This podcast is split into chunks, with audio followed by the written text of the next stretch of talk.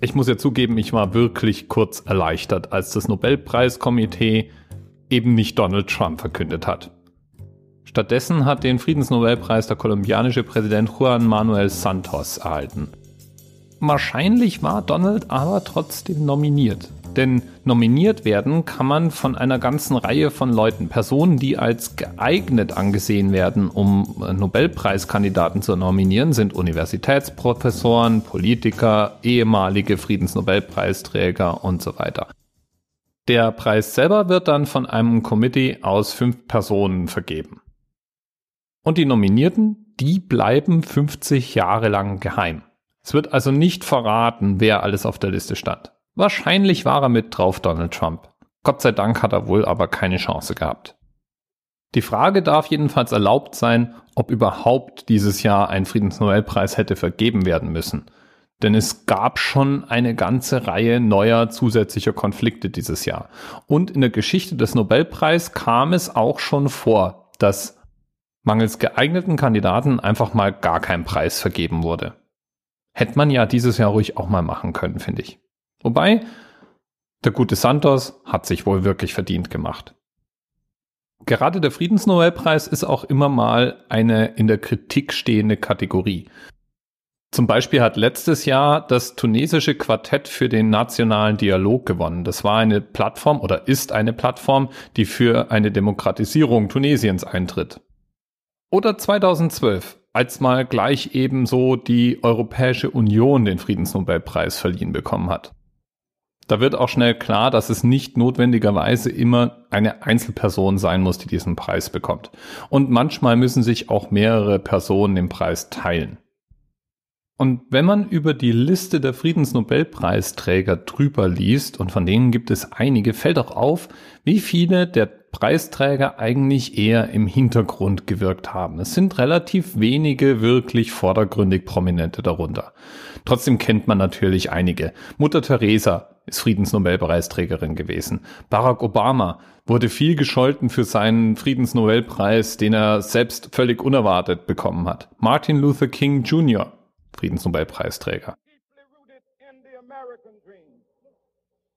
I have a dream that one day this nation will rise up and live out the true meaning of its creed.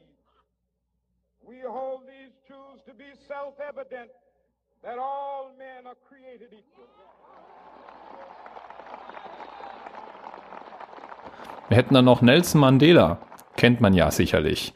Willy Brandt, Kofi Annan.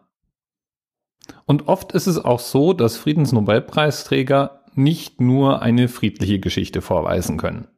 Manche haben durchaus so einiges an Gewalt, auch manchmal mit verursacht aber manchmal kommt es dann aufs Ergebnis an oder um die Bemühungen und das Ringen um den Frieden. So haben beispielsweise 2004 gleich drei Personen zusammen den Friedensnobelpreis bekommen, die ja eigentlich jeder für sich genommen wahrscheinlich auch einiges an Unfrieden produziert haben. Die Rede ist von Yasser Arafat, Shimon Peres und Isaac Rabin, die alle drei sich dann massiv darum bemüht haben, ein Ende des Nahostkonfliktes herbeizuführen. Das haben sie nicht geschafft und irgendwie glaube ich auch nicht, dass ich es noch erleben werde, dass der Nahostkonflikt abkühlt oder sogar beigelegt wird. Wobei, Donald Trump hat ja schon erklärt, er schickt vielleicht einfach mal seinen Sohn und der wird das Ganze dann regeln. Ist ja ein schlauer Kerl. Wirft man einen Blick auf die Statistik der Friedensnobelpreisträger, dann stellt man jedenfalls fest, dass 22 verschiedene internationale Organisationen als Preisträger sind und damit die größte Gruppe an Preisträgern stellt. Die zweitgrößte Gruppe sind Bürger der Vereinigten Staaten von Amerika mit 21 und dann Vereinigtes Königreich und Nordirland gemeinsam zwölf Preisträger. An vierter Stelle hätten wir dann Frankreich, gefolgt von Schweden, gefolgt von Deutschland. Deutschland hat ganze vier Friedensnobelpreisträger.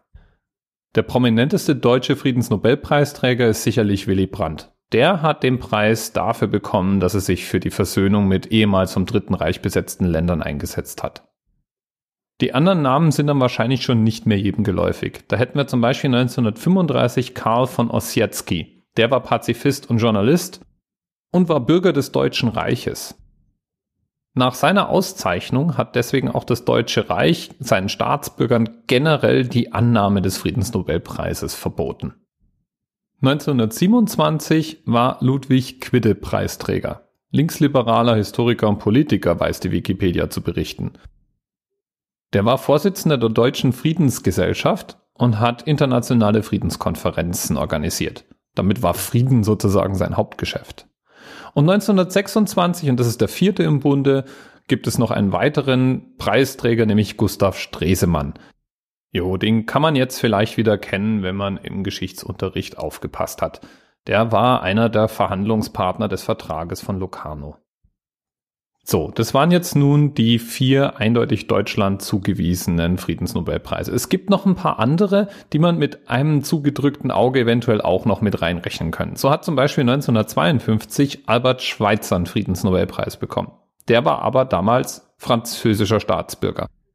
Und bekommen hat er den Preis, weil er unter anderem Gründer eines Tropenkrankenhauses in französisch-Äquatorialafrika, dem heutigen Gabun war. Ja, und dann hätten wir zum Beispiel noch Henry Kissinger.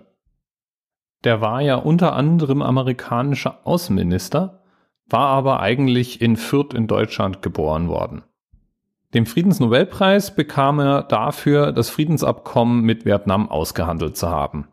Ich persönlich tue mich da allerdings schwer mit, denn Blut hat er weiß Gott genug an den Händen gehabt. Also eine Friedenstaube war er jetzt nicht gerade. Bleibt festzuhalten, der Friedensnobelpreis ist irgendwie ein seltsames Biest. Der soll eigentlich Bemühungen um den Weltfrieden auszeichnen. Und meistens schafft er das auch, aber nicht immer. Es werden meistens internationale Organisationen zumindest mit erwähnt und oft gibt es zwei oder drei Preisträger, weil es sind ja meistens auch mehr als eine Partei involviert, wenn es um den Frieden geht. Und warum rede ich da überhaupt drüber? Weil letztes Jahr ein Rekordjahr war. 2016 wurden nämlich so viele Menschen für den Friedensnobelpreis nominiert wie nie zuvor. 376 Nominierte hat es gegeben.